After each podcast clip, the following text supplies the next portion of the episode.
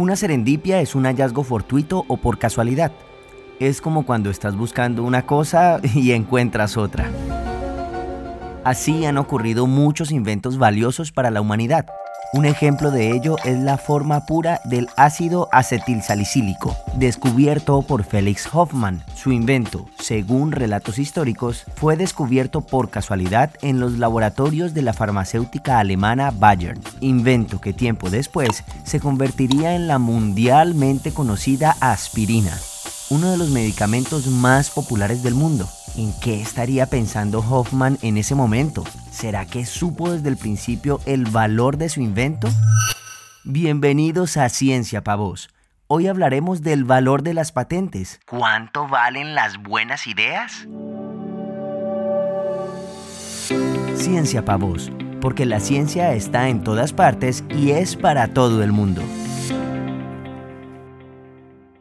En ciencia podríamos decir que la diferencia entre una buena idea y una idea exitosa depende del éxito de la patente, es decir, si es usada o explotada a través de su incorporación en productos o servicios que lleguen al mercado y sean acogidos por los clientes y usuarios. De lo contrario, pueden no generar beneficios económicos a los inventores y las empresas. Por eso, las patentes son mucho más que documentos que certifican la propiedad de una creación. Cuando hablamos de patentes, también hablamos de dinero. Aparte de los posibles réditos económicos, las patentes ofrecen reconocimiento social y reputación a los inventores. Asimismo, facilitan el reconocimiento de las empresas, ya que los productos patentados o que incluyen patentes se perciben por los clientes y usuarios como de mayor calidad. Oscar Campo, profesor investigador de la Facultad de Ingeniería de la Universidad Autónoma de Occidente. El negocio en últimas de las universidades, o más, que el negocio, la responsabilidad social de las universidades es poder generar conocimiento, permitir que ese conocimiento también sea revertido hacia la comunidad. Entonces, hay ganancia para la universidad cuando se hace investigación, aunque no se termine en un producto que llegue definitivamente a una comunidad. Sí, sí hay ganancia allí. ¿Por qué? Pues porque se está incrementando en el conocimiento y ese conocimiento el día de mañana no sabemos bien cómo vaya a avanzar y que nuevas perspectivas o qué nuevos logros se puedan obtener a partir de ese conocimiento. Buscar, digamos, investigar específicamente con el fin de obtener un producto que pueda ser comercializado es, es notable, sí, es notable, es loable, es muy interesante, pero no necesariamente es la búsqueda de todos los investigadores. Hay algunos que sí lo hacen de esa manera, hay algunos otros que lo hacen simplemente como por amor al, al arte, investiguemos porque nos gusta, cuál es el beneficio para unos y otros. Habitualmente para el que busca simplemente la ciencia por la ciencia, la investigación por la investigación, la publica, pues obtendrá o buscará una publicación para difundir su conocimiento y eso es ganancia para las universidades porque genera difusión y presencia en el mundo académico. Y el que está buscando un producto específico, un, algo tangible que pueda ser monetizable, pues también obviamente es un objetivo diferente, pero también lo puede obtener.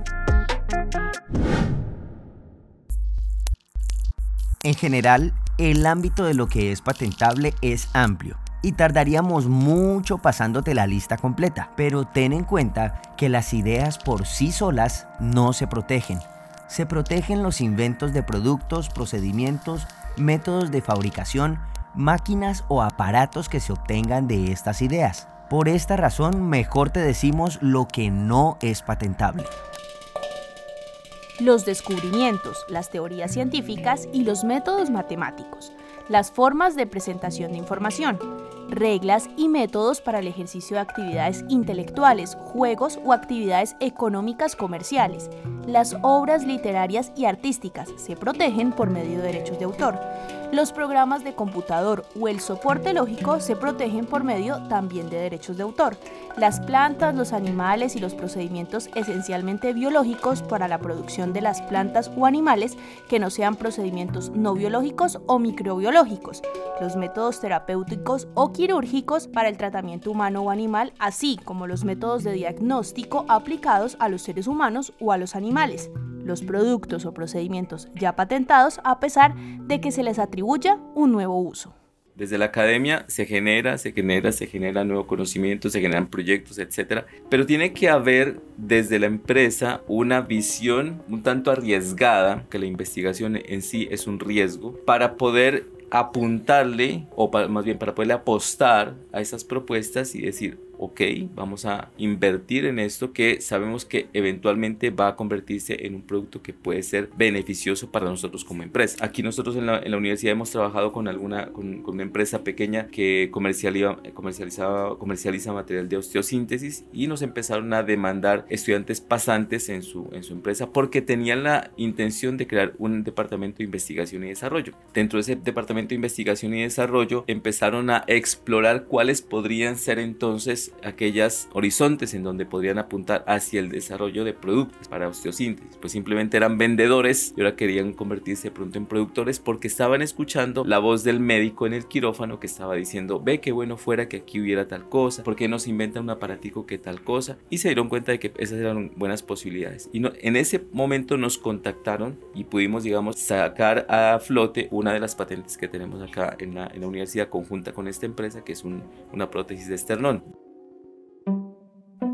En esto de las ideas, las creaciones y las invenciones, existen muchos inventores e inventoras geniales. Sin embargo, hay personas que se lucran por ideas que, si bien no son para nada innovadoras, logran generar muchísimo dinero. Uno de los mejores ejemplos y más graciosos es el vendedor de piedras. Sí, así como lo oyen, Gary Dahl, un publicista estadounidense quien a mediados de la década de los 70 decidió crear un concepto para vender mascotas perfectas y creó las Pet Rocks o piedras mascota.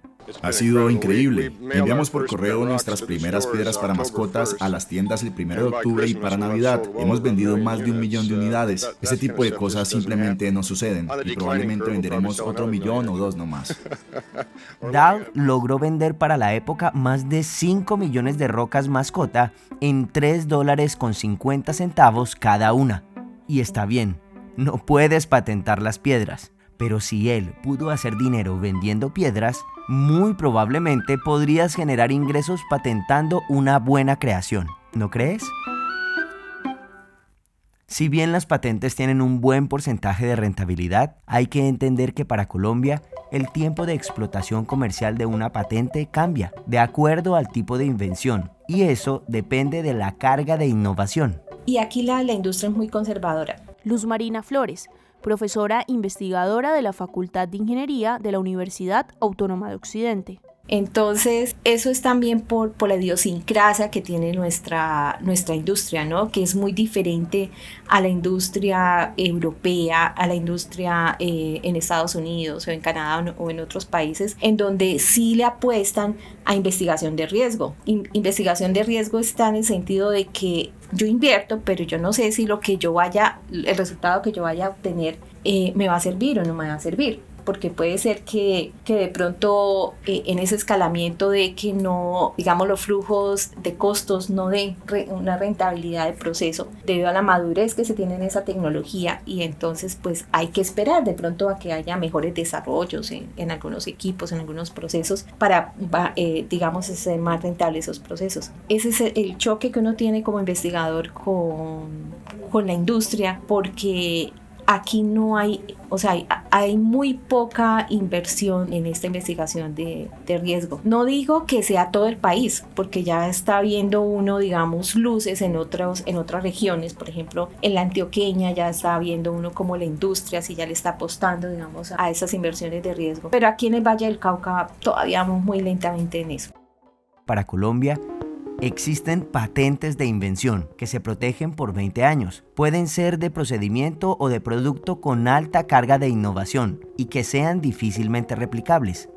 Y también existen las patentes de modelo de utilidad que se protegen por 10 años. Solo pueden ser productos. Por lo general, este tipo de patentes modifican o mejoran algo que ya ha sido creado. Entonces digamos que la brecha se ha ido cerrando poco a poco, es algo que igual está en construcción Alexander García, director de Gestión de la Innovación y Transferencia de la Universidad Autónoma de Occidente. pero el ecosistema de la región se ha ido creciendo y ha tenido actores muy interesantes como la misma Cámara de Comercio, las entidades públicas también han tenido una apertura hacia estos temas, desde la gobernación, la alcaldía, las universidades, pues todas estamos en este mismo ejercicio y estamos aliados porque tenemos entidades, por ejemplo, como Ready, que es una agencia de, innovación, donde estamos cinco universidades de aquí de la región, tenemos una dinámica muy interesante. Entonces yo pienso que los espacios se han ido logrando, se ha ido dando esa, esa relación de confianza poco a poco, ya es más fácil tener una conversación, vienen las empresas a la universidad con más frecuencia, te buscan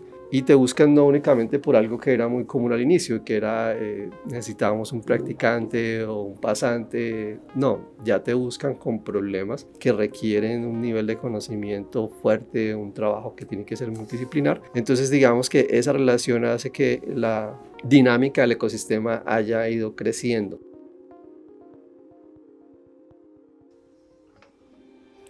En conclusión, las patentes son cada vez más un punto importante para el desarrollo económico y científico de los países.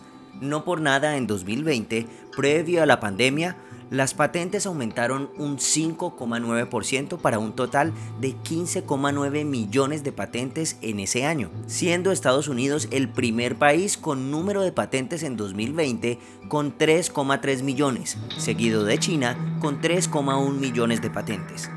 Colombia no está tan mal, en la región se ubica como el cuarto país con mayor cantidad de patentes, superando a países como Argentina y Perú.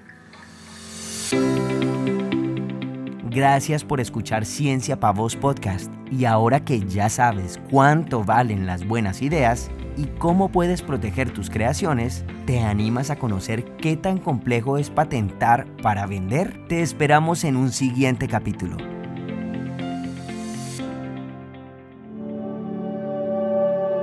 Ciencia Pa' Voz, porque la ciencia está en todas partes y es para todo el mundo.